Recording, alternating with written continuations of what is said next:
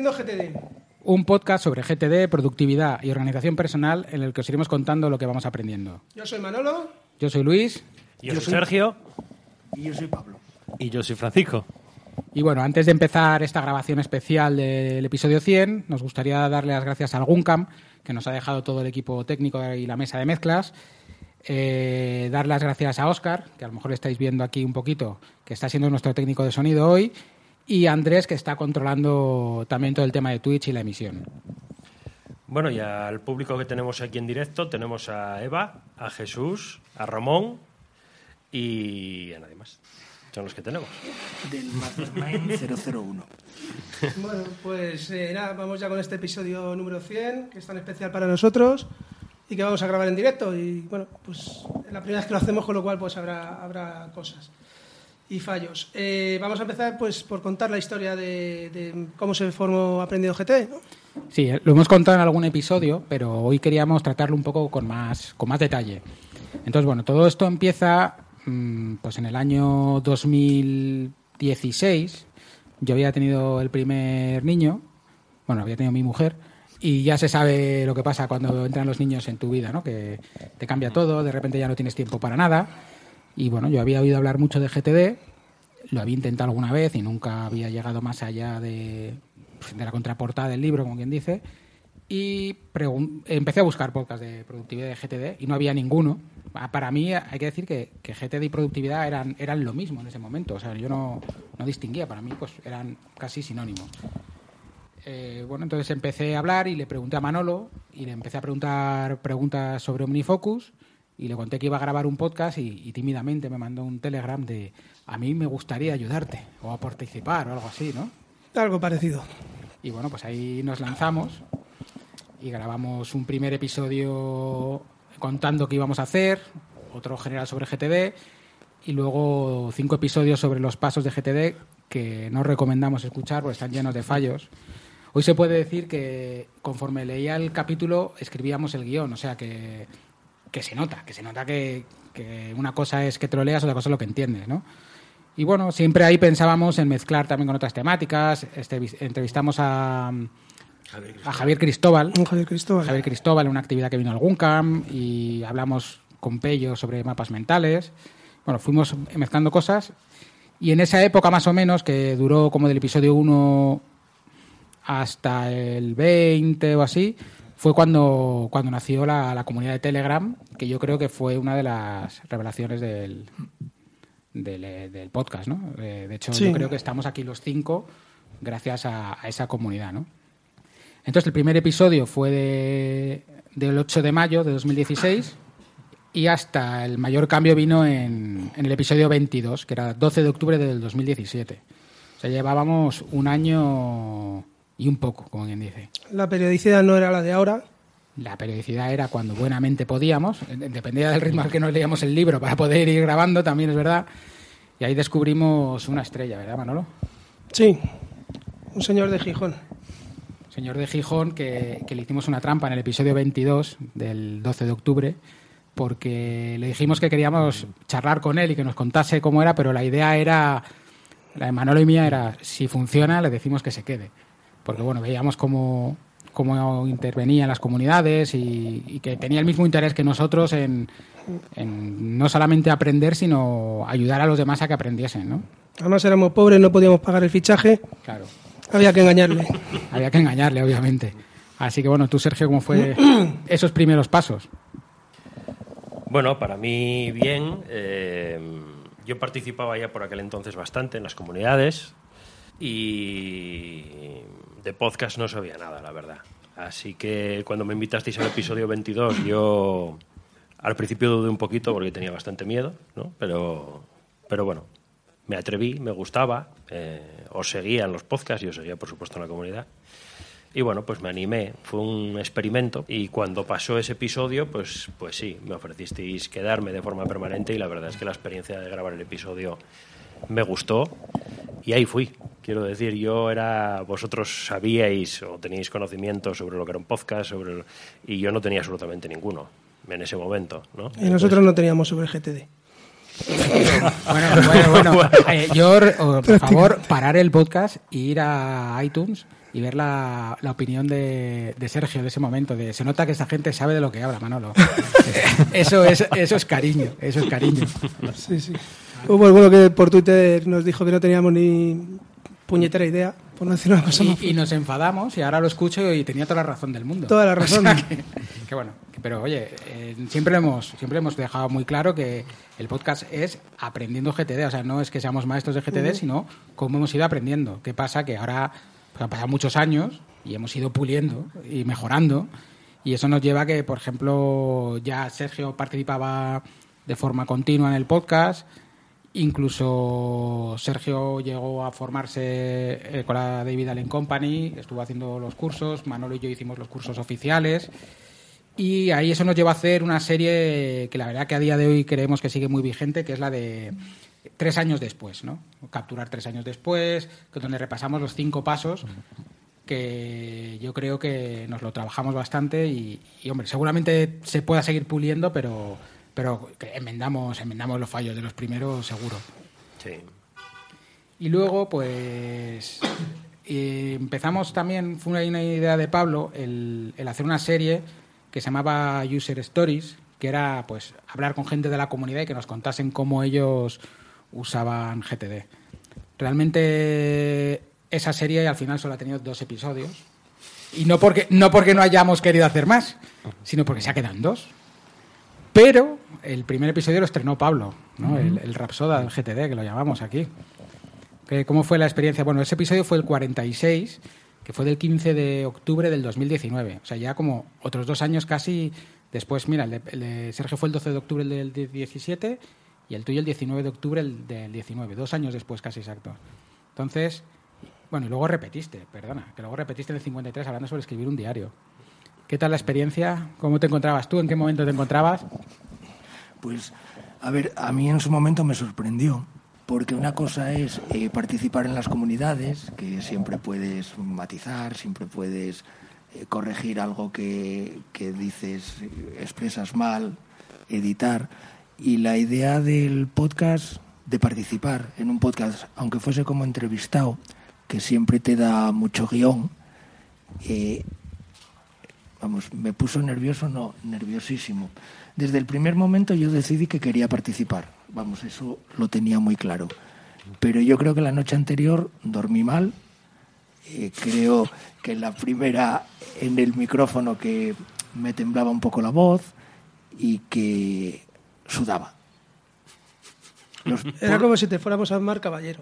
por lo- Entonces tenías que velar armas, prepararte. ¿Estuviste ahí rezando al micrófono? o- por lo menos los primeros cinco minutos, luego se pasa, ¿no? se pasa, pero bueno. Pero pusiste la mano encima del libro de David Allen, ¿o no? No, no. No. Iba un poco por libre. Imp- improvisar y eso. Bueno, mm, poder explicar cómo llegaste a, a GTD, cómo lo interpretaste, cómo evolucionaste y tal. Bueno, yo entiendo que siempre puede ser de ayuda para alguien. No de ayuda directa, sino, bueno, es decir, todos empezamos muy despistados, metiendo mucho la pata, etcétera. Y aunque creas que aprendes y que llegas a un punto aceptable, no. O sea, esto no se acaba nunca. Algunos siguen poniendo banderitas. Ya. Bueno, Bueno, va- vamos a seguir. Entonces, lo puedo seguimos- explicar luego, ¿eh? No, no, luego vas, a, luego, luego vas a tener tiempo. No, no, y en público, en público puedes explicar por qué pones banderitas. Si, no, si además, si, si en vez de palearte dos te palean siete, va a ser más divertido. Bueno, entonces seguimos y grabamos nuestro segundo episodio de los User Stories y en ese momento contamos con Francisco. Así que ese es un motivo de por qué no hay más, porque si a cada persona que entrevistamos tenemos que incorporarla, esto va a ser el camarote de los hermanos Marx. Pero bueno, eh, entonces, eh, bueno, entrevistamos a Francisco, estaba muy bien porque era una realidad muy diferente a... A ver un momento, ¿a quién oís bajo? Pablo, hay que acercarse más al micro, por favor. Gracias. Eh, Hecho. Vamos a seguir. Eh, Francisco, además, era una, una realidad eh, en el día a día muy diferente a la nuestra, porque a fin de cuentas Manolo trabaja en una oficina, yo tengo un trabajo mezclado de oficina y de calle, y Sergio mm, oficina también plenamente, pero en cambio Francisco está el 90% del tiempo en el campo, fuera. Y bueno, la verdad que queríamos ver ese punto de vista. Además, yo creo que en ese momento os habéis conocido vosotros dos, ¿no? Correcto. Sí. Bueno, pues nada, cuenta, cuenta.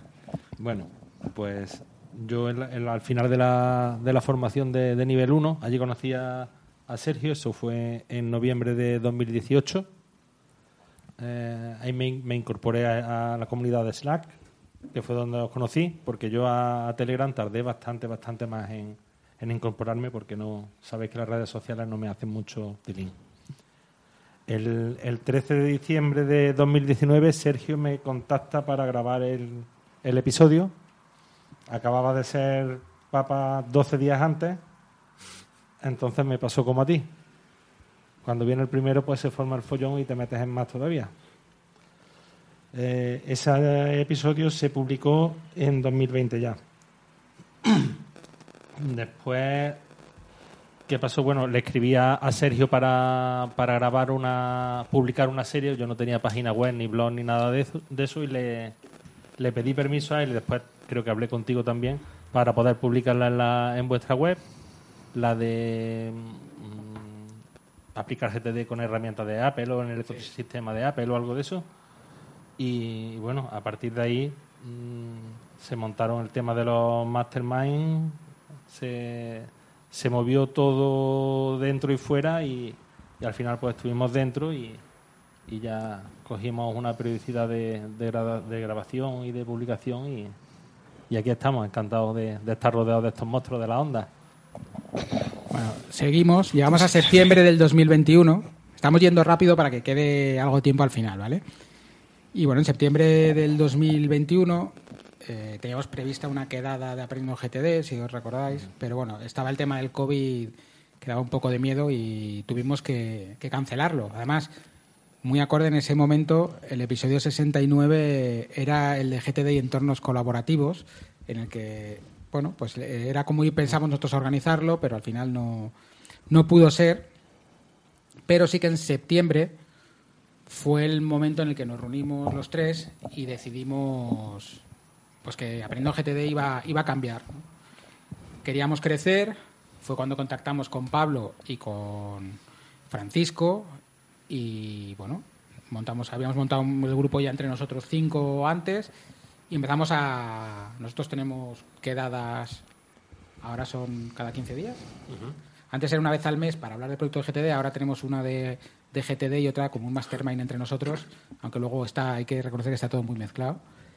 Y en el episodio 70, que del 15 de diciembre del 2020, eh, pero esto debe estar mal, debe ser el 2021, o sea, desde el 2021, eh, lanzamos los, los, masterminds. Los masterminds, eh, una idea que, que, veíamos que en las comunidades se compartía mucho, se ayudaba a todo el mundo entre ellos, pero faltaba hacer un grupo más reducido que tuviesen confianza entre ellos para, para ayudarse de verdad entre ellos que es como realmente se, se, aprende, tanto ayudando a otra persona como que te ayude a alguien, pero de una manera muy cercana y a lo mejor compartiendo detalles de tu sistema, por ejemplo, que no te atreves en un, en un círculo más abierto.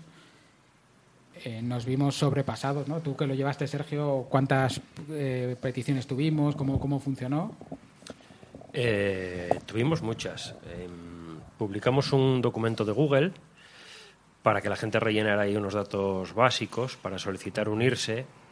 Y claro, nosotros pensábamos montar un grupo o dos y la verdad es que recibimos más de 200 peticiones, entonces eh, se nos escapó un poco esto de la mano porque, bueno, no, no queríamos dar una respuesta negativa a, tanta gente, pero a la vez no éramos capaces de poder de poder asumir montar tantos grupos o, veíamos absurdo montar un grupo de 30, ¿no? Entonces, bueno, de la idea inicial de montar un grupo que tuvimos, pasamos a dos, casi un poquito por obligación, por, por coger el mayor número de gente posible. Y también hicimos los dos grupos más grandes de lo que en principio, con un mayor número de participantes de lo que en principio pensábamos, que eran, pensábamos meter a seis o siete personas por grupo y al final metimos a, diez o doce, no recuerdo bien, pero, pero bueno, tratamos de, de meter ahí, de encajar a, a toda la gente que pudimos. Lamentablemente el resto de gente se quedó fuera, nos quedamos con el contacto de algunas personas que, que manifestaron interés en una siguiente promoción y arrancaron. Esto sí que fue, yo creo que sí que fue en el 2019, porque yo creo Sí. que los Mastermind comenzaron a funcionar en enero del 20. Si no recuerdo mal, después de Reyes, justo inmediatamente después de las Navidades. Bueno, pues eh, Sí, esto lo tendría bien creo. apuntado. Vaya cómo pasa el O tiempo. tuvimos una reunión antes de Navidad que fue la inicial Pues y luego entonces lo- arrancamos. Vale, Justo Sí, después, eh, justo después. de Sí, Navidades. sí, pues nada, pues. Sí, esto. Y. Como tendréis los enlaces en el post que acompaña este audio, pues lo revisáis ahí. Sí. Y bueno, eh, bien, yo creo que. Bueno, no sé por dónde vamos a tirar, pero aprovechando que tenemos aquí a, a Jesús y a Ramón y a Eva, pues si queréis hablar algo más de los Mastermind, a lo mejor alguno de ellos incluso pues puede decir algo si quiere. Sí, ahora mismo Vale. sí que es verdad que los primeros Mastermind estuvimos muy encima nosotros eh, asistiendo a las primeras reuniones, pero un poco por ver cómo narices funcionaba. O sea, porque tampoco lo sabíamos nosotros, ni cómo hemos... Bueno, vosotros lo sabéis, que hemos cambiado, que si ahora lo hacemos con Trello, que si ahora vamos a no sé qué, hasta bueno, ya es verdad que hemos encontrado una forma de funcionar bastante cómoda y bastante en automático. Ahora mismo hay cinco grupos, Sí. y nosotros realmente ya no participamos porque parte de, de las personas de los primeros mastermind está ayudando al, al, al 3, 4 y 5 a, a arrancar, pero la idea tampoco es que se queden de por vida, es que una vez que arranquen, pues ya se organizan ellos como quieren. De hecho, en el, en el 2 estaban discutiendo últimamente si quedaban este domingo o no quedaban porque era fiesta, porque no sé qué. el lunes. Pues bueno, ya el- lo único que nos tienen que avisar para cambiar el link de la sala de reuniones y ya está. Eh, si seguimos con, con las cosas que fuimos hicien- haciendo, ese enero del 2021 empezaron los Mastermind con dos grupos, como decía Sergio, y arrancamos eh, la serie Cómo lo hacemos nosotros, ¿no? el, 15 de, el 15 de enero, que es otra serie en el capítulo 72 que nos dio también muy buenos momentos porque nos permitió repasar todos los pasos, pero centrándonos mucho en los ejemplos de cómo lo hacíamos nosotros. ¿Quién, quién quiere comentar algo de esa, de esa serie? Venga, Pablo. Francisco, te toca. Francisco. Que Pablo está jugando al... Matando marcianos. A mí esa serie me... Hombre, comparado con, con la primera, yo me, he escuchado todo... En el coche me he escuchado todos los capítulos y va muchas diferencias de la primera ah, que grabaste y Manolo y tú, a después la de los tres años después. Y, esta última de cómo lo hacemos nosotros me, me ha resultado especialmente útil en el sentido de que yo las intervenciones, yo no soy experto en nada, entonces lo único que, que aporto aquí es mi, mi experiencia personal. Entonces me puedo equivocar, no me puedo equivocar, pero sí me ayuda mucho los ejemplos de, los demás, tanto en las comunidades como en esta serie que vosotros habláis de cómo hacéis cada uno mm, de forma distinta las cosas. Yo cuando grabo con vosotros normalmente es a lo que, lo que voy buscando, dudas que, que me surgen a mí y plantearoslas, pero no para que me contéis la teoría de esto en teoría se debe de hacer así o el libro dice que, sino no, tú cómo lo haces, Luis o, o Sergio, tú cómo enfocas esta, este problema en particular. Entonces esa serie fue mm, para mí bastante enriquecedora en ese sentido. Bueno, continuamos con la historia y llega el episodio 77 del 1 de abril de 2021 y es el primer episodio que grabamos los cinco juntos como equipo. Ya llevábamos tiempo trabajando, pero, pero ese fue el primero que grabamos los cinco. Y fue cuando nos dimos cuenta de lo difícil que es cuadrar cinco agendas para quedar, sobre todo la mía. Entonces yo tengo que decir que por mi agenda los hacía madrugar todos los domingos a, a las siete y media, ocho a grabar, porque era la única manera que teníamos de, de compatibilizar niños con salidas y con todo. Dormir está sobrevalorado. Ya lo Por no ya decir... decía Mahoney. Yo lo decía de otra manera. Ya decía Mahoney. Sí. Y, y luego sacamos en el episodio 77, explicamos, no, el 77 sacamos, en el 78, en el siguiente, explicamos una, inter- una interpretación del diagrama de flujo de GTD que, que hemos hecho. Eh, nos lo hemos trabajado durante mucho tiempo. No es 100% purista, pero creemos que sí que está más, más acorde a cómo se acaban haciendo las cosas.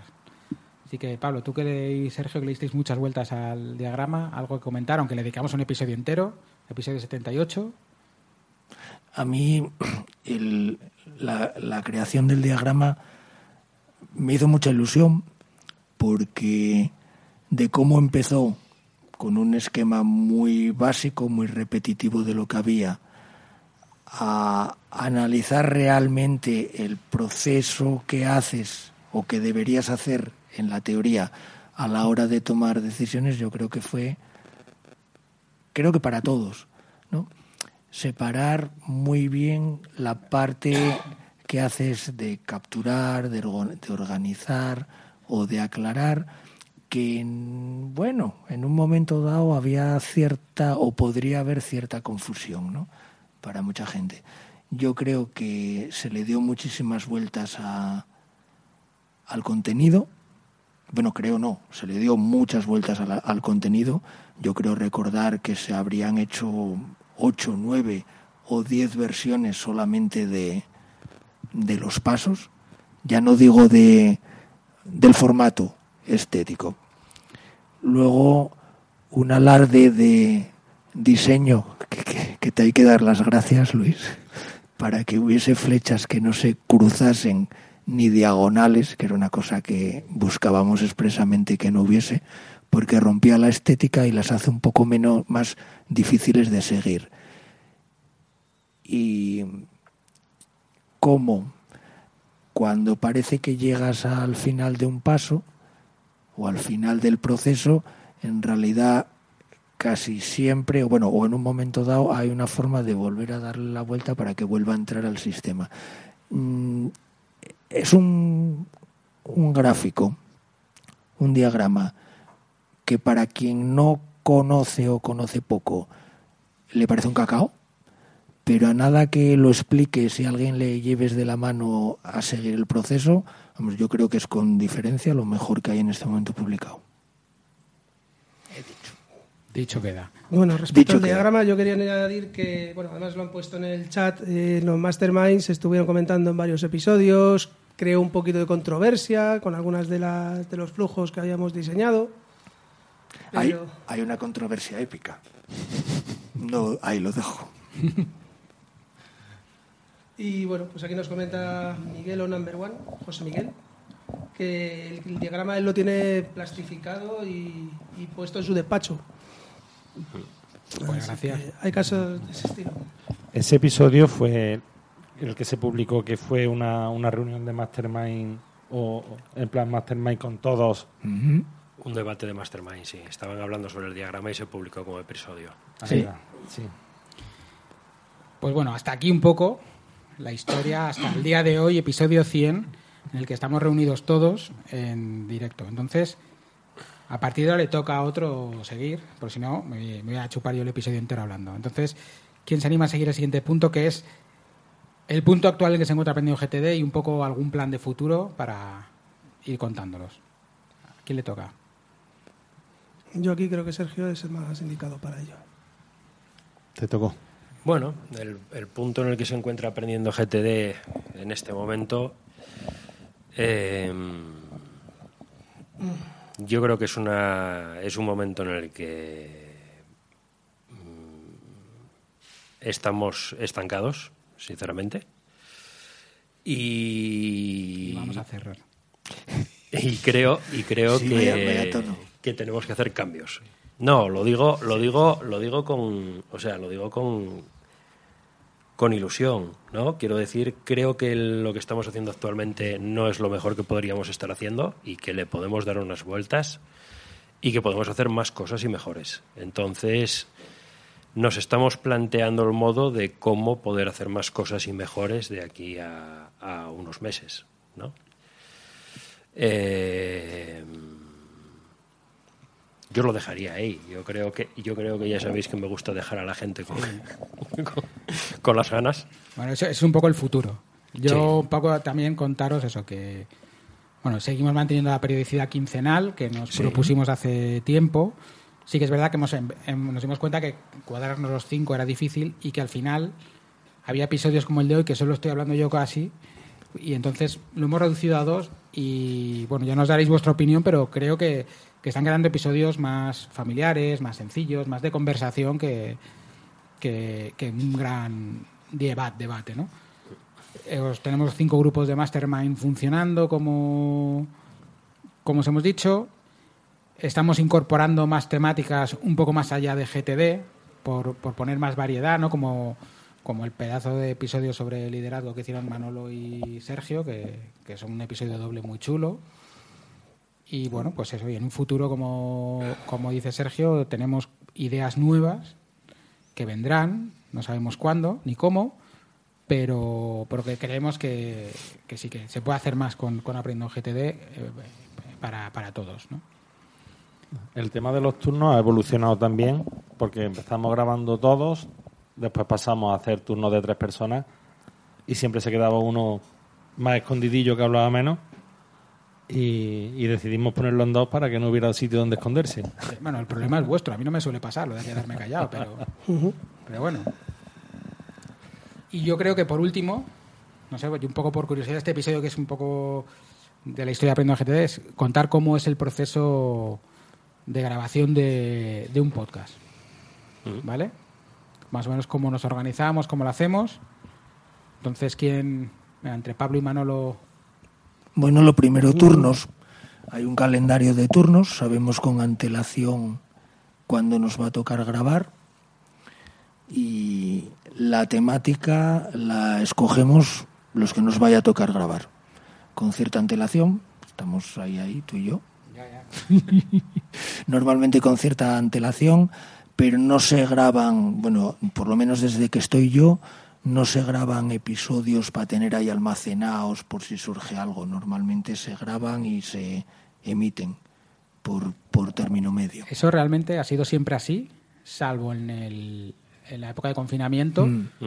que tuvimos, yo creo que a lo mejor una semana o dos que nos pudimos reunir varias veces y sí que dejamos, o sea, los íbamos publicando en el orden que los íbamos grabando, pero que íbamos siempre con, con uno, con do- uno o dos eran Tuvimos de, un par de ellos de backup, de, sí. de margen, que también os digo que si alguien se lanza una aventura de estas, eh, eh, vamos, súper bueno tener ese margen. La, lo que instauraste, Luis, por el chiquillo barra los chiquillos de grabar a las siete y media y esas cosas se sigue manteniendo sin chiquillos y sin nada. Yo Sin participar. domingo a las siete de la Pero- mañana. pero porque, Bien. porque yo soy un influencer. Ya, pero los ¿Tú que salimos, que te cuente los que salimos cuántos el soportes sábado de por la monitores noche, se han vendido de Amazon gracias a mi foto? Que aquí a Pablo donde le veis es, un, es una ave nocturna. yo hago de animadora, porque luego la parte técnica mm, hoy por hoy no la toco todavía. No, no por desconocimiento, sino porque hay Porque no te da la gana. hay a quien se le da mejor y le pone ganas. Con la elección de la temática hay ahí tenemos algo que mejorar porque tenemos un listado de, de temas propuestos. Casi nunca tiramos de él porque se ponen de acuerdo siempre los dos que van a grabar en, en ese turno, pero se da una circunstancia que hay que hay que mejorar. Que, por ejemplo, dos que tienen que grabar dentro de mes y medio eligen un tema y ahora dos que tienen que grabar la semana que viene cogen y le pisan el tema. Con lo cual han jodido a los que son más anti- se han anticipado. Y eso sienta muy mal, ¿a que sí, Pablo? Pero eso es espionaje industrial, eso es lícito. Hay que saber guardar las cartas.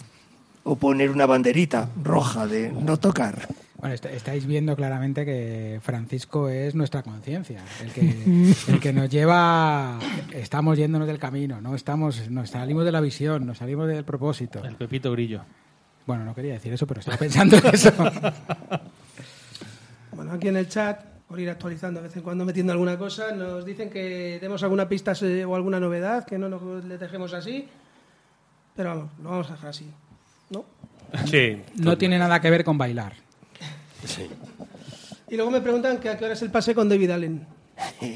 Bueno, yo, o sea, prometí que David Allen iba a venir a este episodio. Y, y os, os tengo que prometer que, que lo he intentado. O sea, le he escrito. Os puedo enseñar hasta la captura de pantalla en la que le contaba que éramos un grupo de entusiastas de GTD, que nos gustaría contar con él y entrevistarle, pero no, no contestó. Eh, luego le he escrito más veces, con lo cual imagino que me habrá bloqueado. Y... Algo no es algo. contesta, no contesta. Y bueno, bueno, ya sabéis cómo es esto. Al final, la David Allen Company es una empresa, tienen que seguir unos protocolos y no, no entramos dentro del protocolo. Y ya está. Pues bueno, pues él se lo pierde. Yo qué queréis que os diga. Se hubiese pasado muy bien aquí. Así que nada. Luego también me dicen que pongamos la web donde se pueden comprar los polos. Así que aquí vamos a empezar también con el merchandising. Los Que polos, se vea que además van personalizados con...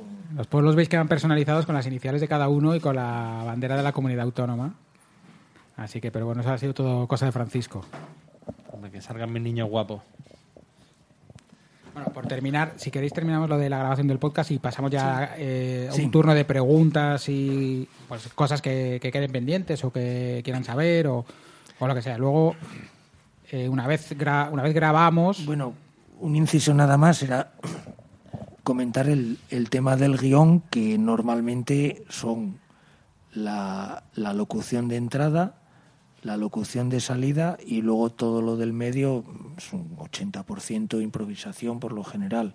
Sí, cuando grabamos con Pablo es un 80% de improvisación en general. O más. Marcamos unos puntos genéricos de lo que se Claro. quiere tratar y tal, pero no hay un no hay un, un guion encorsetado ni vamos ni de lejos. Depende de la temática también, ¿eh? Hay, hay temas que están mucho más, más desarrollados. Yo, por ejemplo, cuando grabé con, con Sergio eh, el tema de dispositivos y, aplicaciones, pues teníamos nuestro listado y nuestro orden de intervención porque había muchas cosas que tocar.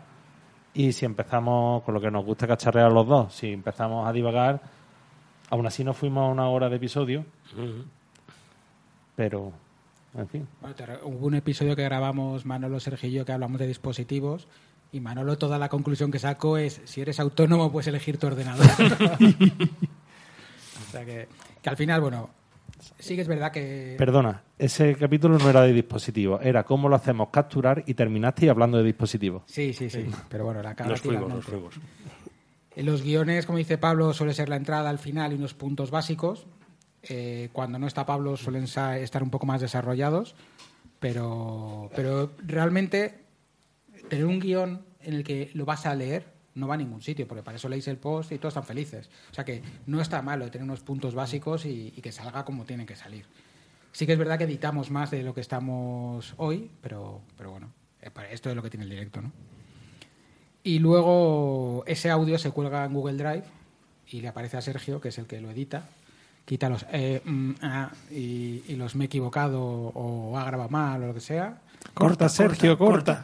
Corta, Corta, Sergio. sí, corta. Esto que voy a decir, que no salga. A, par- Pero a partir de aquí, Y, y bueno, luego ya me llega a mí el audio, lo subo y, y ya está. Publicamos en Evox sencillamente porque cuando empezaba el podcast eh, no terminábamos de. Queríamos hacer un podcast perfecto y no salía nunca. Entonces al final dije, fuera, ¿qué tengo? ¿Una cuenta pro que me dieron las JPO de Barcelona? Tiramos con esto y ya veremos. Y bueno, Evox funciona muy bien, pero eres esclavo de su feed, con lo cual ya no puedes sacar de ahí. También nos ha ido bien siempre y no nos ha fallado, entonces ¿para qué cambiar? Y ahí seguimos. Y bueno, y eso es más o menos el proceso. Así que si en el chat hay más cuestiones, preguntas, Mm, Pues eh, Blo Martínez, yo de verdad lo lamento, pero es que no me sé los nicks, entonces no sé a quién corresponde cada uno. Vale, aquí dice, ¿qué paso o qué parte de GTD os parece más difícil de llevar a cabo a cada uno de vosotros? Venga, empiezo yo. Eh, yo creo que la revisión semanal es el que normalmente me, me ocupa más, más tiempo y con el que estoy siempre más liado. Eh, yo creo que casi el que más rabia me da. Pero bueno, eh, también creo que es el más importante prácticamente. Bueno, no, el más importante sería hacer, ejecutar, ¿no? Pero bueno, yo creo que la revisión semanal es el que más, el que más me cuesta. Pablo. a mí lo que más me cuesta ejecutar. Soy lo de mirar las listas. mm, eso, ejecutar. No consulto las listas con la frecuencia que debería. Muchas veces trabajo de cabeza. Luego es verdad que compruebo que lo que hago estaba en la lista, pero debería acostumbrarme a... Eso y, la- y las banderitas ya sé. Eso te iba a decir, eso estaba pensando yo, estaba esperando a que No, hombre, a terminase. ver, maticemos. El paso que más te cuesta, no el paso que... Peor haces. Mm, El que más me cuesta, me cuesta. Eh, yo creo que el que más cuesta en general es revisar, como decía Manolo, yo, en mi opinión es ese, el que más gente no hace. Y diría que aclarar es el que más gente hace mal y ejecutar. ¿Vale? Entonces, pues bueno, te dejo opciones para ¿Y tú? todo. ¿Yo? ¿Qué, qué pienso yo? No, hombre, la pregunta era... Que a ti, ¿cuál es el que más te cuesta? Ah, el que más me cuesta a mí.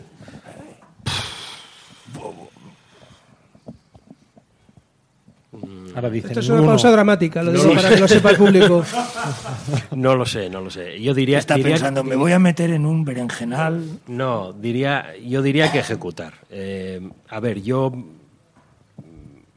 voy a ser sincero, no considero que me cueste mucho ninguno ahora mismo, ¿vale?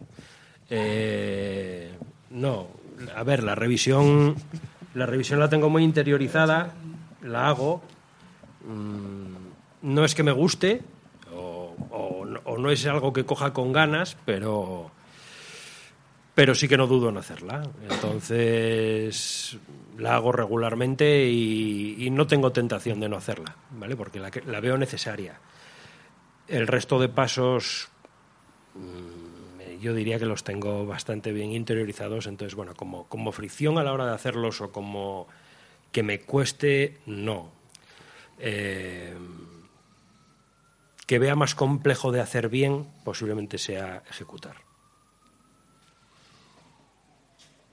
Yo le voy a dar la vuelta a la pregunta y voy a contestar que a mí el que menos trabajo me cuesta es capturar y que todos los demás me cuestan mucho trabajo, pero me cuestan trabajo por el tema de que tengo que pararme. Me tengo que parar si estoy aclarando a pensar y decidir. Eh, si voy a ejecutar me tengo que parar a hacer eh, esa revisión de lista en función de, los criterios que tiene que hacerse. Y si voy a, hacer la revisión semanal pues me tengo que parar.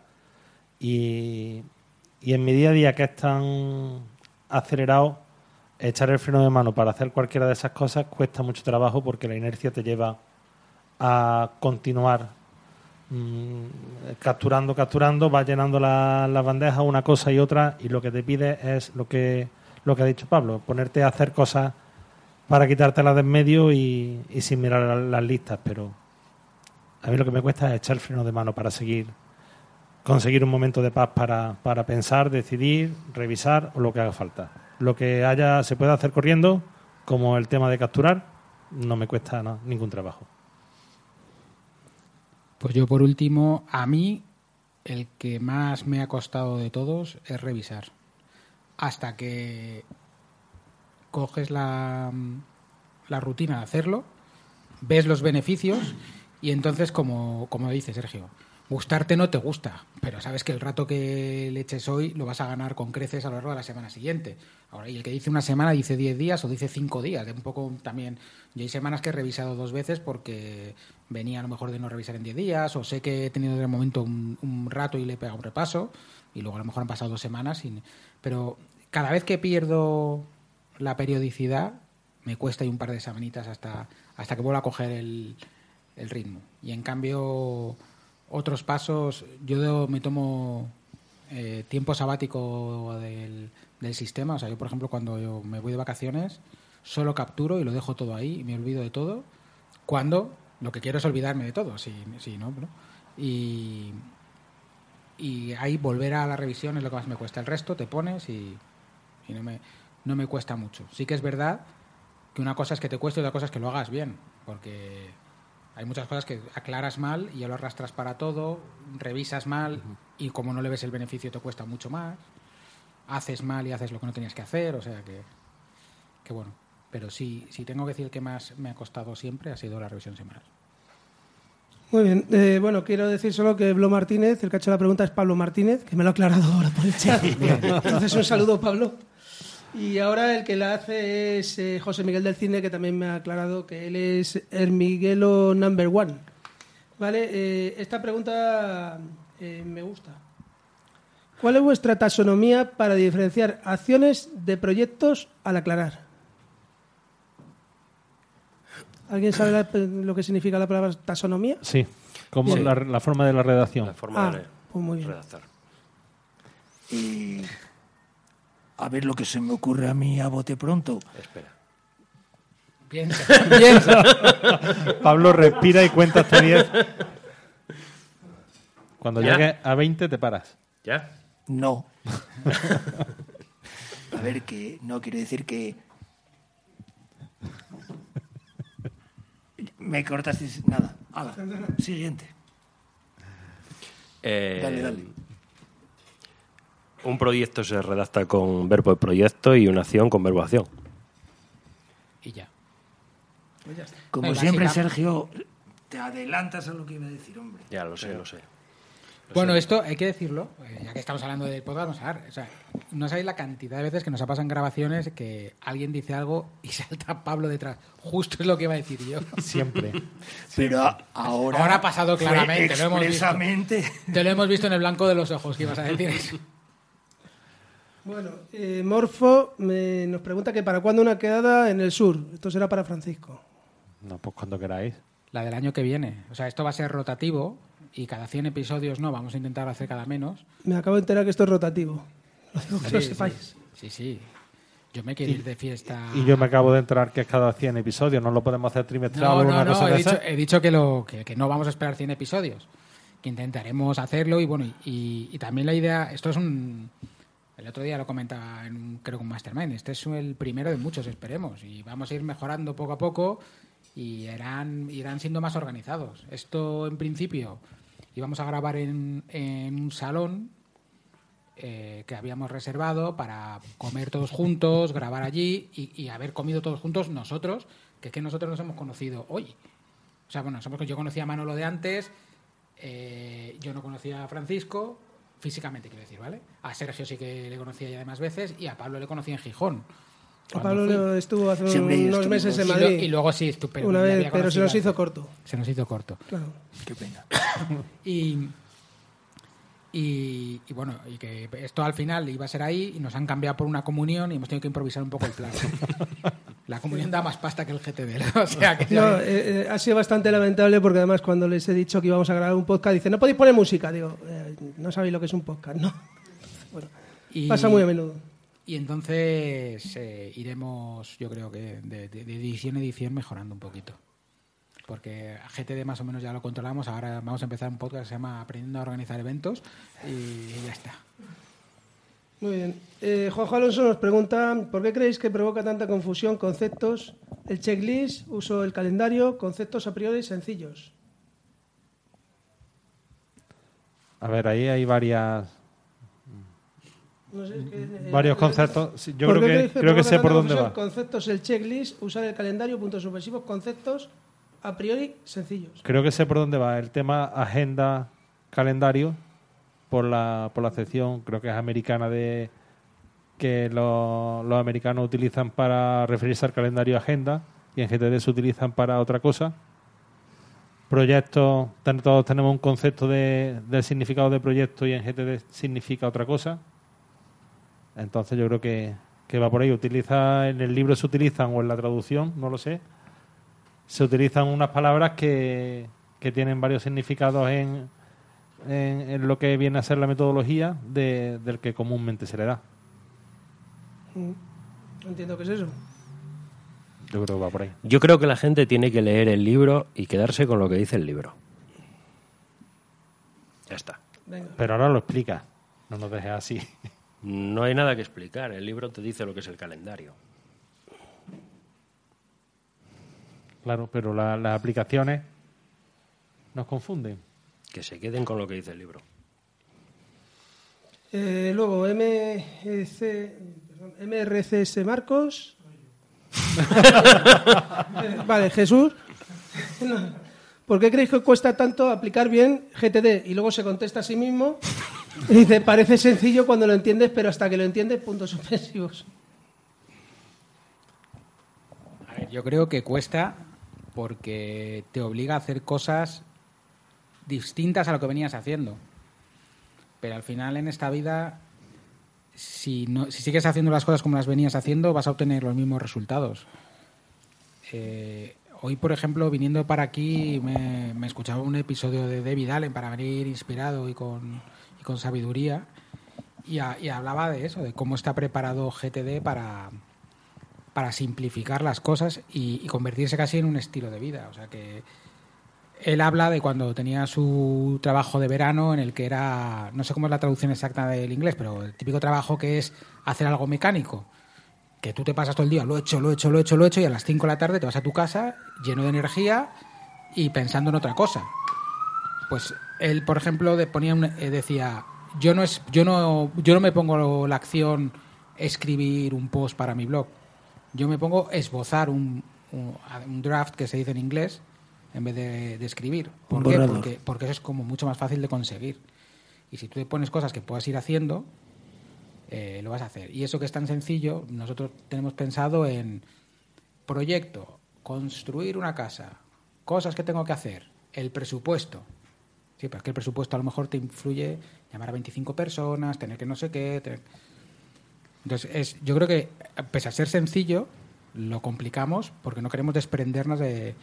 O sea, es que es difícil cuando te. En esta, llegas normalmente a GTD agobiado y en un momento que estás agobiado dices, me desprendo de todo lo que sé hacer hasta ahora y voy a hacer caso a pie juntillas de este señor. Y cuando le haces caso a pies juntillas y ves que funciona, ahora yo yo lo, yo pienso en hacer una cosa como lo hacía antes y no sé, no ni me lo planteo. Porque no le veo sentido, pero me ha costado un tiempo. Hombre, y diría Pablo que hay que crear hábito, ¿verdad? Hay que crear hábito. no, pero a ver lo que dice lo que dice Luis es una parte.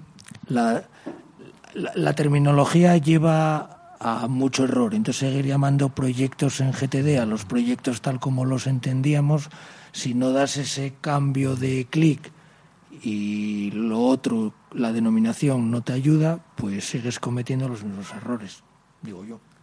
No has escuchado, que te leas el libro y punto. Sí, pero es que una cosa es leer y otra cosa es interiorizar y crear el hábito. Bueno, continuamos. Eh, M. Framur eh, nos indica, nos pregunta que por qué no llevamos nuestro sistema en papel. Miguel Franco.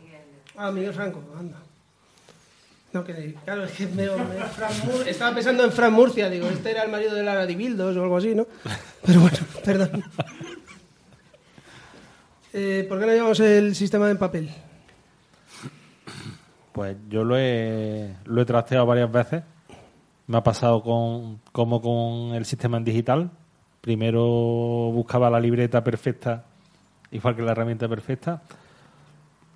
Eh, el único problema que yo le encuentro al papel, en mi caso particular, es la gestión de, del calendario. Porque tengo calendarios compartidos y entonces, ¿qué hago? Pongo un calendario en la cocina y, y lo vamos escribiendo mi mujer, mis padres y yo es la única pega. Por lo demás, para mí es, es totalmente mmm, factible poder hacerlo, pero el tema del calendario es lo que me echa para atrás. Vale, a mí me echa para atrás que utilizo OmniFocus. Tenía que meterla esta en algún momento. vale. Eh... Podrían haber pagado los polos a ellos, ¿eh? También se ha intentado. pero tendría que haber sido morados. Eh, Luis Romano 69 es el año en el que nació, espero. ¿En algún momento habéis tenido la tentación de dejar GTD o dudas sobre si realmente funciona?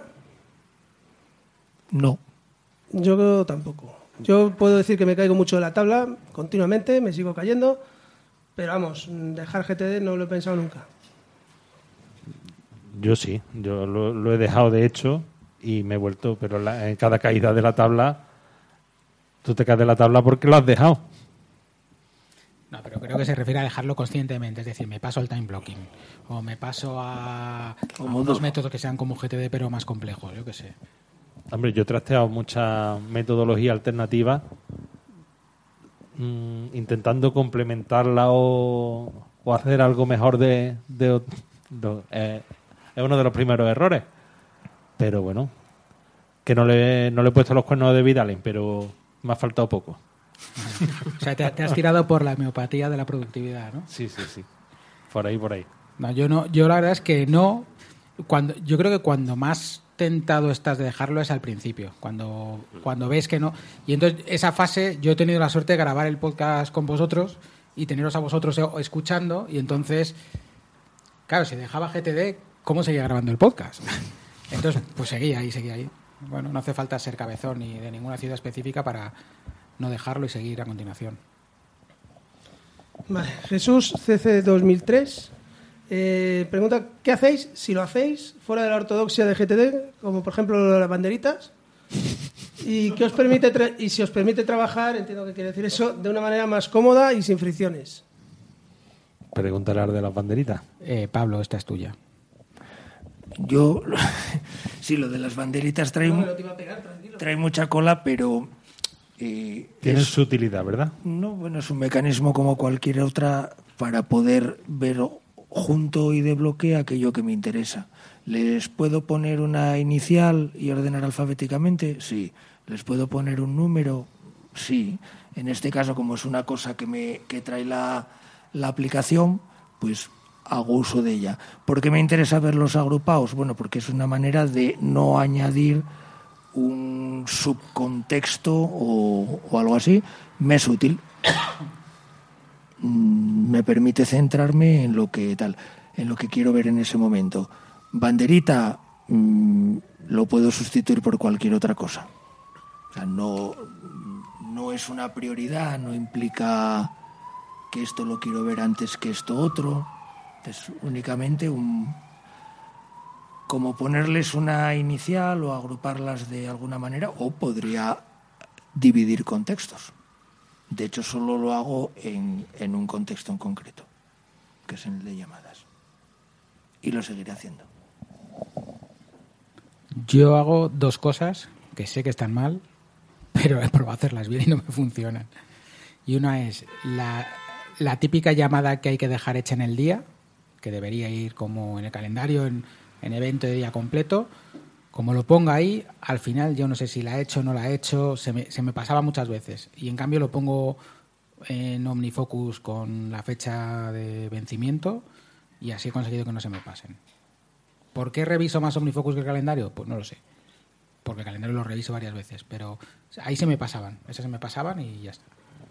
Y la otra es que sí que le pongo, aunque le- todas las, todo lo que va con fecha eh, lo lleva en la redacción de la acción o del proyecto, siempre uso las fechas de que te, la, o sea, la, funcionalidad de la aplicación de las fechas, porque me lo añade automáticamente en el calendario o en, o en la vista de previsión. Pero eso creo que si no usase esta aplicación, usase otra, viviría sin ello. Pero lo de poner las cosas que tengo que hacer sí o sí o en un día y que son cosas en plan de una llamada, algo sencillito, como las pongo en el calendario, se me pasan siempre. Y no sé cómo solucionarlo. Revisar, revisar, revisar. Sí, sí. Pero conceptualmente lo pones en el calendario. Sí, sí, sí. Lo pones en otra herramienta. Sí, sí. Que, lo que quiero decir con esto es que eso que acabas de describir no es contrario a GTD, no está mal bajo el prisma de GTD. No sé que está en, la- en la- en el filo.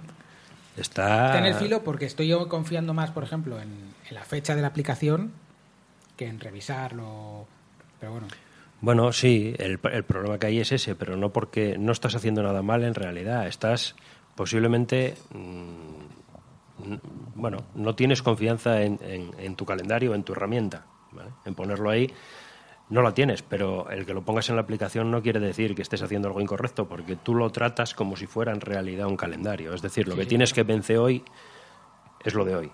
sí, sí. Entonces, al final, quiero decir que no es un error metodológico, pero No, no, y, y si pone que vence hoy es porque tiene que ser hoy. No Claro, es porque claro. tiene que ser antes de mañana o, o tiene que ser en cualquier momento, no. Mm. Es porque es. Vamos, y de hecho que de estas suelo tener a la vez una, dos. O sea, no, no, es, no es una. Bueno, Morfo nos aclara que es Oscar Rodríguez del Grupo 2, así que le mandamos un saludo también. Y luego a J. Masía, no, no sé si sabéis quién es. No, vale, que ya. Bueno, Antonio, Antonio, Antonio José. José. Antonio José, Antonio vale, José. perdón. Ah, creí que lo decías de broma. De verdad que lo siento, yo para esto soy muy, muy lerdo. Eh, ¿Cómo pensáis que se puede superar la barrera de la separación entre ámbito personal, profesional, usando GTD? No sé, yo lo he dicho muchas veces que es que yo no lo tengo. Es que no es separación, por eso digo. Yo no lo tengo tampoco. No, la, no la tenía antes de GTD. con la banderita de las llamadas, es así. Yo, yo, o sea, yo antes de GTD lo mismo me ponía a trabajar un domingo que me iba al cine un martes por la mañana. Pero eso desde que eres autónomo, cuando trabajabas por cuenta ajena también. Mira, pues te voy a contar, Vicente, jefe que tuve en Dragados, te la dedico. Me pillé una vez que estaba hablando con mi madre a las 12, pues porque yo qué sé, me estaría preguntando cualquier cosa importante de madre. Y, y las, las conversaciones con las madres tienen un problema, que sabes cuándo empiezan pero no cuándo van a acabar. Con lo cual me dio tiempo a llegar de la obra a la caseta, entre la caseta, me senté y llegó y me echó la bronca y me dijo que en el trabajo no se hablaba temas familiares. Le dije, tú no te preocupes. A las 6.01 me llamó y le colgué. Y le colgué. Y cuando me llama y ya le cuel- descuelgo y me dice, oye, que es que te estoy llamando y me cuelgas, digo, es que en hora, en hora fuera de trabajo no se habla de trabajo. A partir de ese día ya podía hacer lo que me daba la gana. Entonces, cuando, cuando lo haces con cabeza, es decir, ahora puedo y puedo y ahora no puedo, pues no puedo, pues no hay más problema. Pero bueno, yo también he sido autónomo casi toda mi carrera, o sea que tampoco tengo mucho... Vale. Eh, nos pregunta también que cuáles serían las tres primeras siguientes acciones para alguien que se inicia en GTD. La primera es leerse el libro, ¿no, Sergio? Es un proyecto. Si lo quieres llamar siguiente acción, pero bueno. Eh, yo comenzaría por leerme el libro. Sí, por supuesto. Eh, habla de tres. Pues leer el libro. Entenderlo y Yo- ponerlo en práctica. Ponerlo en práctica. Sí, montar un sistema propio, sencillo, simple, lo más básico, y comenzar a utilizarlo. Y llenar la bandeja de entrada con todo ver, lo y, que si, y si vamos un poco por donde va la pregunta, yo creo que era, partiendo de la base que se ha leído el libro y qué tal, pues creo que se ha explicado varias veces, que es empezar con un barrido mental, capturar todo lo que tengas, tus papeles que tengas por casa, preparar tus listas básicas y empezar a aclarar y organizar todo eso. Sí, montar tu sistema. Hay, con respecto a esta pregunta, hay algo, yo creo que lo, que lo he leído de, de David Allen, que muchas veces estamos preparando, no, no terminamos de arrancar con, con GTD, con, con la aplicación en sí, porque queremos tenerlo todo perfecto. Queremos la herramienta perfecta, queremos que todo esté en su sitio, todo la- el sistema de listas, todos los contextos, y, y hay que, que empezar a andar con, con todos los errores que, que tengamos, pero ponerse en marcha y no, no caer en la parálisis por el análisis. Y yo creo que el poner un ejemplo con un cajón o algo de eso, Cuando estás estancado, que comiences por lo que sea, por ordenar un cajón. pero, pero hay que empezar. Vale. eh, Alonso González Medina eh, nos dice que nos pregunta que si el libro de José Miguel Bolívar puede ser más claro para los que estamos iniciando que el de David Al- Allen. Sí, porque José Miguel... Está es- mejor escrito. No, y que escribe en español y David Allen es una traducción. Pero hay que tener en cuenta que el Lo- de José Miguel parte de la base que te has leído el otro antes. Claro, eso es lo que iba a decir.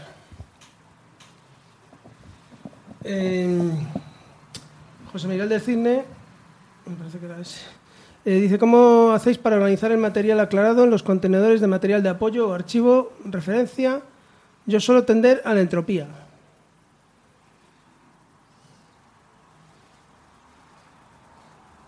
No me ha quedado nada claro. No, No. ¿Cómo hacéis para organizar el material aclarado en los contenedores de material de apoyo o archivo? Barra referencia. Yo suelo tender a la entropía. Yo creo que esto lo hemos hablado varias veces. Yo una carpeta en Dropbox y por cada proyecto y ahí va su documentación. Sí, en mi caso es que me lo dan un poco la forma de, de ordenar en el propio banco, o sea, es que no, no tengo muchas opciones en ese sentido. Yo lo hago como Luis. Yo una carpeta por, por proyecto, el material que necesito está ahí y cuando lo- no lo necesito o a la basura o si creo que tiene utilidad en el futuro a, a otra carpeta de archivo. Al archivo. Nada más. Con el tema del material de, de apoyo a la acción y al proyecto, a mí me ha pasado muchísimas veces de cuando estás haciendo la revisión semanal, cuando la terminas, de estas que a veces te salen más larguillas de la cuenta y estás terminando o, o das por terminado y te acuerdas que te has dejado atrás revisar el material de apoyo. Yo pego un, viaje en el ordenador, me levanto y me voy. Por supuesto no vuelvo, pero me ha pasado más de una vez y lo he tenido que incorporar al checklist de, de revisión en mayúsculas porque revisaba los proyectos, pero se me olvidaba revisar el material de apoyo. Me acordaba cuando estaba terminando y no era capaz de volverme a sentar otra vez a, a meterle mano a eso. Vale, Antonio José eh, Masía nos, pre- nos dice, confesad, ¿alguien ha tenido que inventar su propio método basado en GTD? De nosotros, Sí, supongo que lo confesemos. No, no. No. Yo no he inventado nada. hasta que, hasta que no lo publiquemos no podemos decir nada. Ah, vale. Me acabo de enterar también otra vez, señores. Sí. Estamos viendo cómo cambiar los nombres y complicarlo un poco para tirar para adelante. Y Perfecto. Eso vende, eso vende. Mm. Alonso González Medina nos pregunta, bueno, una pregunta obvia. ¿Qué aplicación utilizáis cada uno? La mía no lo sabéis, ¿verdad? Nadie. Cuenta, cuenta. No, yo ya lo sabéis, utilizo Nifocus. No- Eh, yo Todoist, Sergio, Yo-. ¿Esta semana cuál, Sergio? Yo uso Todoist desde hace tiempo ya, un tiempo. 15 días. Pero bueno, que cambiaré pronto, no lo sé. Yo utilizo Things 3. Y yo Omnifocus, porque estoy amenazado por Manolo. Bueno, eh, Antonio José ahora aclara que era una...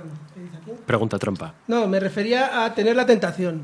Eh, eh, estamos hablando de la pregunta de, de que si alguien había tenido la tentación de, de inventar su propio método. Ah, Sí, es- eso es lo que yo he comentado antes, sobre todo cuando estás empezando, que no le ves el, el sentido a todo esto y lo que pretendes es, es seguir haciendo lo que venías haciendo, pero que se adecue a, a lo que está diciendo el libro. Mm. Eh, bueno, MRCS Marcos dice, ¿creéis que una lectura es suficiente para entender e interiorizar GTD? Yo creo que no. Yo también creo que no. N- Ni dos, ni tres. Por lo menos a los torpes como yo. Hay párrafos que se atragantan y dices tú, madre mía. Y los no torpes se pasan de no torpes, se pasan de listos. ya. Sí, no, siempre, siempre hace falta más de una. Y de hecho, eh, yo no veo mal leerte el de Allen, luego leerte el, el siguiente de Allen, luego volver al primero, o sea, ir, ir no siempre el mismo, sino ir cambiando un poco, porque aunque muchas veces explica lo mismo de un libro a otro, son matices diferentes y, y bueno, eh, pero desde luego la segunda lectura pillas cosas que no que no habías pillado y la tercera también, pero es como las películas de Marvel o de Star Wars, que cuando ves el segundo visionado ves todas las referencias a los fans, pues pues sin fans, solamente con tíos que no se han enterado y ya está. La película del padrino, yo cada vez que la veo, la, la serie entera, descubro una relación nueva, un matiz nuevo de del porqué de alguna cosa. Eh, Mónica nos indica que con qué frecuencia mm, revisamos los niveles superiores de perspectiva. ¿Alguno en particular? Mm, No, no he puesto ninguno. Yo en principio, pues yo creo que una vez al año. más Al o año, menos. sí. Hombre, alguno a lo mejor más a más corto plazo, pero vamos, los, La- áreas niveles de, altitud. eh, Las áreas de responsabilidad yo las reviso con más frecuencia. Sí, yo las áreas también a lo mejor cada mes y medio, dos meses, miro que estén actualizadas y pienso en todas a ver si se me está escapando algo. Sí que es verdad que hoy, por ejemplo, lo venía pensando. Yo ahora en la parte personal tengo muy poco, pero en la familiar tengo mucho. Y hace a lo mejor seis meses estaba más equilibrado, pero bueno, porque la vida va cambiando en cada momento. Tampoco es, tampoco hay que tener 16 cosas en ítems en cada una, ¿no? mientras hay veces que las áreas tienes más atención en una, menos más en otra, pero tú tienes que ir viendo que, se- que eso sea do- donde tienes que estar. Yo ahí suelo aprovechar periodos de vacaciones. Bueno, por si además tengo que aprovechar para afinar algo del sistema y tal. Y suelo hacer una en Navidades y otra en, en verano. Así un poco más fuertes. Yo tres, cuatro meses, depende. Y depende qué nivel también, qué niveles. Eh, Antonio José nos pregunta, nos dice que resumamos en una frase por qué usar GTD es la opción. Porque funciona. Libera estrés. Porque te da el control. Porque lo dice Sergio Pantiga. Toma ya. Nada más que decir, señoría. Por cojones.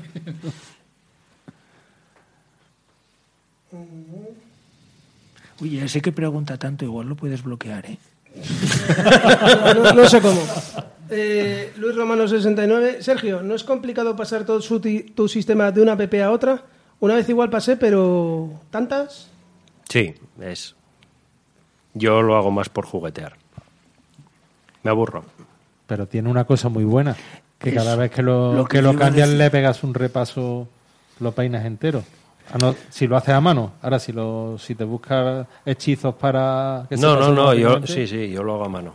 Lo hago a mano y sí, efectivamente, cada vez que cambié mi sistema eh, fue ponerme un, Una buena tarde. un sábado, un domingo que no tenía nada que hacer y bueno, para mí en cierto modo es ocio, lo vamos a llamar así, aunque sea un poco aburrido lo que es el traslado en sí mismo, ¿no? Pero aprovecho para hacer una revisión en profundidad y bueno, no sé. Como me aburren las aplicaciones, pues Y cambio. que, y que luego también sarna con gusto no pica. Entonces, Sí, por eso, por eso. eh, parte del hobby es probar la aplicación, a ver qué tal te va y cómo la configuro, como podía ser montar un mueble de Ikea, como Mm. podía ser lo que sea. Entonces, y que el sistema de Sergio tiene una, una trampa que te facilita hacer eso, que es que todas esas listas de libros para leer, no sé qué tal, tú no las tienes metidas en esa aplicación, las tienes aparte, con lo cual Sí. esas, esas no las tienes que ir migrando cada vez. Esas las tengo todas en el mismo sitio y cuando cambio de aplicación no... No se mueven. Tengo una aplicación específica para esas listas. Que entonces eso facilita un poco la tarea. Sí, sí. Pero vamos, que no. Y que tú lo has dicho muchas veces, que no es algo recomendable, que es que a ti te da por eso como el que le da por probar aplicaciones de diseño gráfico. Sí, no utilizo las fechas de las aplicaciones, entonces es todo copia y pega. Quiero decir que, bueno, tal como yo tengo montado el sistema, tampoco es que sea una obra mastodóntica, ¿no? Es un trabajo y es aburrido, pero pues lo que decía Luis, que sarna con gusto no pica y si me aburre y quiero cambiar, pues bueno, cuando tengo tiempo, un fin de semana, yo lo dejo ahí, lo maduro un poco y si dentro de dos o tres fines de semana resulta que tengo un día por ahí en blanco y no tengo nada que hacer y me apetece, pues cojo y me cambio. Vale, Alonso González Medina nos vuelve a comentar, eh, bueno, leo textualmente porque es un poquito largo. Eh, GTD no separa lo personal de lo profesional. A mí eso me resulta un tanto abrumador porque siempre he separado personal, laboral y familiar. Pero reconozco que no me ha ido bien. ¿Cómo hacéis para confiar en tenerlo todo sin separar y confiar en el sistema? Bueno, realmente confiar en ver lo que tienes que hacer eh, es mucho más sencillo hacerlo cuando lo tienes todo junto, ¿no? En realidad. Claro, que tú un sábado veas que tienes que llamar al director general, no quiere decir que le vayas a llamar el sábado. Claro.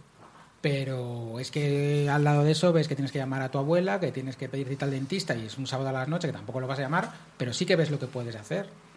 En el momento que tiene sentido, que es el momento que tienes un rato y el teléfono en la mano y, y ese es un sábado. También, no sé, personalmente, yo lo que veo es que hay mucha- muchas personas que dicen, es que yo no puedo ver un email del trabajo un sábado. Bueno, pues yo lo puedo ver, otra cosa es que le haga caso. ¿no?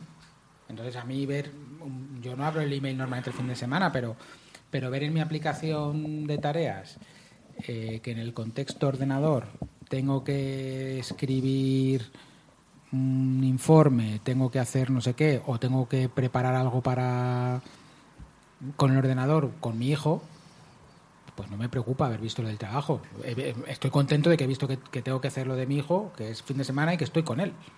Entonces lo voy a hacer. Tú hoy has abierto el mail del trabajo y has soltado una barbaridad. Sí, sí, sí. Pero porque veo que empiezan a llegar cosas, cosas, cosas y ya está, pero no me he puesto a mirarlo ni siquiera. Me cago en el GTD y en el correo y en todo. O sea, yo, por ejemplo, es uno de los motivos por los que no capturo en el correo electrónico, por no tener que abrir el correo en momentos que no me interesa abrirlo. Que se podía solucionar teniendo una única aplicación, o sea, una única dirección de captura y esa tenerla en una aplicación aparte. Pero bueno, teniendo opciones como Brintos, como Drafts, con no sé qué, andarme complicado tanto la cosa tampoco le veo sentido.